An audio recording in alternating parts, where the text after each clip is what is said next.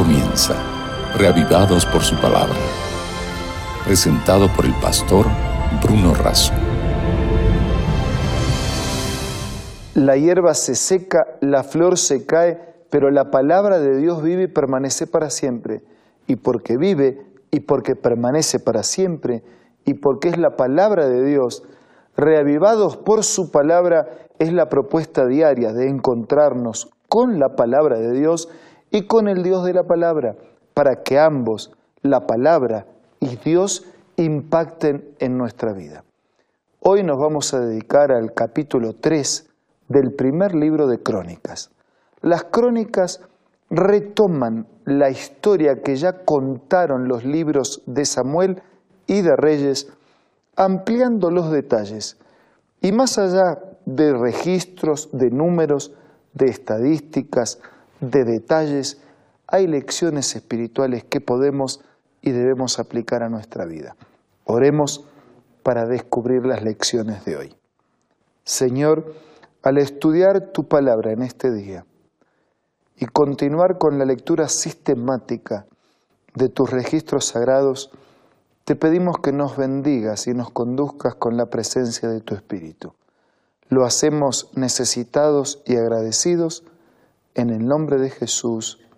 Amén. Si usted quiere ampliar sus conocimientos, quiero decirles que el comentario bíblico adventista, en este caso el tomo 3, que contiene desde primero de Crónicas hasta los Cantares, resume, explica, amplía, presenta los pasajes, los capítulos y estos libros de la Escritura.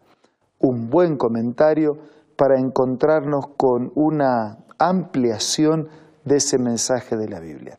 Es como un telescopio, no agrega verdades, la verdad está en la Biblia. El telescopio no agrega estrellas en el cielo, las estrellas están en el cielo, no en el telescopio, pero el telescopio nos permite verlas con mayor claridad. Y vamos a Primera de Crónicas, capítulo 3. Comienza con un relato, un listado de los hijos de David. Estos son los hijos de David que nacieron en Hebrón. Entonces habla del primogénito y hace el listado y da todos los nombres. Y así va hasta el versículo 9. Todos estos fueron los hijos de David. Desde el versículo 10 nosotros nos encontramos con el listado de los descendientes de Salomón. Hijo de Salomón fue Roboán, cuyo hijo fue Abías, del cual fue hijo Asa, y así continúa con toda la línea de descendientes de Salomón.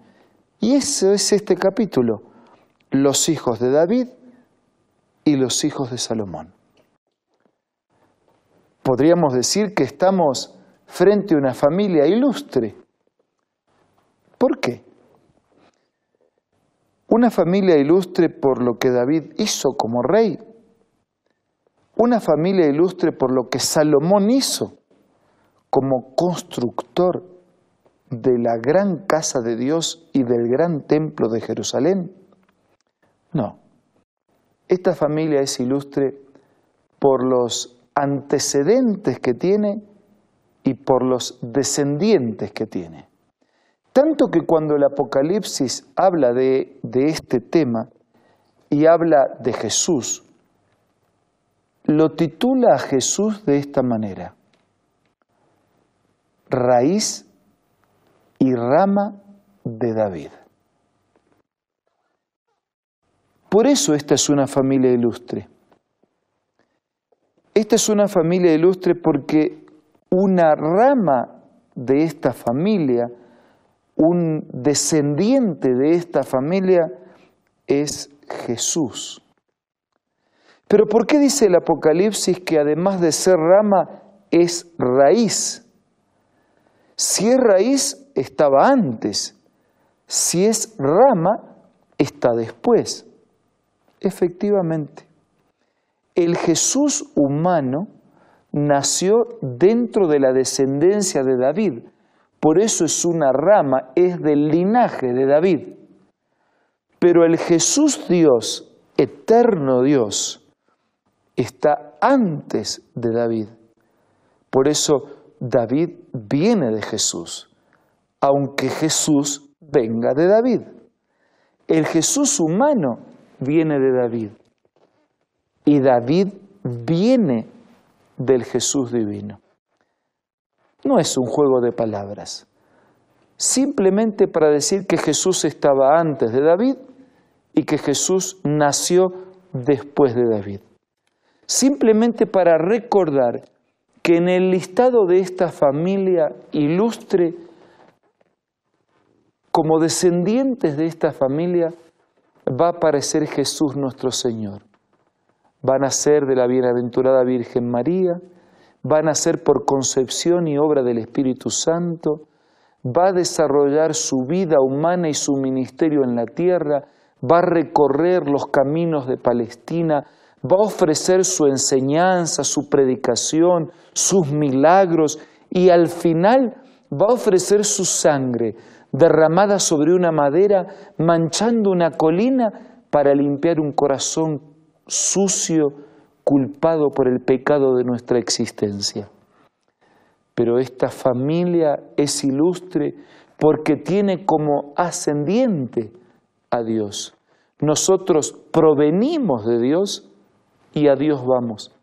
Nos originamos en Dios por la obra perfecta de su creación y lastimados por el pecado, tenemos que ser restaurados por la obra perfecta de la redención de Jesús. Nuestra vida comienza en Dios, se sostiene en Dios, se mantiene en Dios. Y cuando lastimada, afectada y malograda por el pecado tiene destino de destrucción y de muerte, es recuperada, es redimida, es restaurada por la vida, por la muerte, por el sacrificio, por la sangre de Jesús derramada en nuestro favor. Estamos frente a una familia ilustre. Ilustre porque se inicia en Dios y porque termina en Dios. ¿Y usted? ¿A qué familia pertenece? ¿Acaso usted también no se originó en el poder creador de Dios? ¿Acaso usted también su vida de todos los días, con sus luchas, con sus lágrimas, con sus problemas, no se sostiene por el poder sostenedor de Dios? ¿Acaso usted también como pecador no necesita refugiarse en los méritos, en la sangre, en el sacrificio del Señor ¿Y acaso usted no necesita mirar hacia el cielo y mirar hacia el futuro con la esperanza de aquel que prometió volver para buscarnos y compartir con nosotros un reino de eternidad?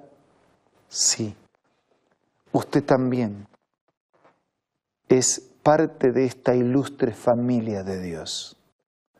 Disfrútelo, aprovechelo llene el corazón y la vida de esta bendición. Pero entonces también viva responsablemente como miembro de esta familia real. Viva hoy preparándose para compartir la eternidad con Dios. En el silencio que sigue en nuestro programa tendremos la oportunidad personal de presentarle a Dios nuestra necesidad también nuestra gratitud, nuestra petición. Por favor, preséntele a Dios su pedido, su súplica, su agradecimiento, pero sobre todo, pídale a Dios que le ayude a vivir como un hijo de Dios. Hagámoslo ahora.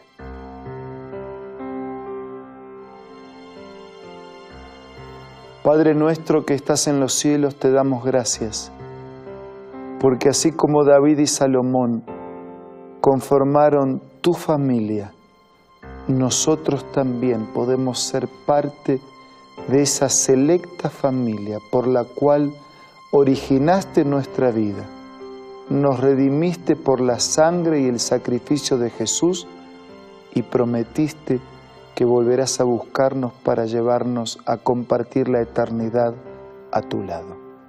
Bendice a nuestros amigos y danos fuerzas para vivir como tus hijos.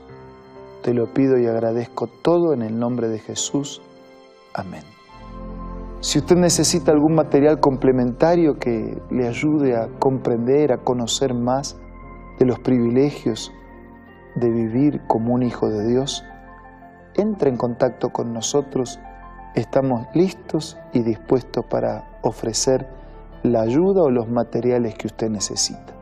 Mientras tanto, muchas gracias por acompañarnos. Que tenga un día lleno de bendiciones de Dios.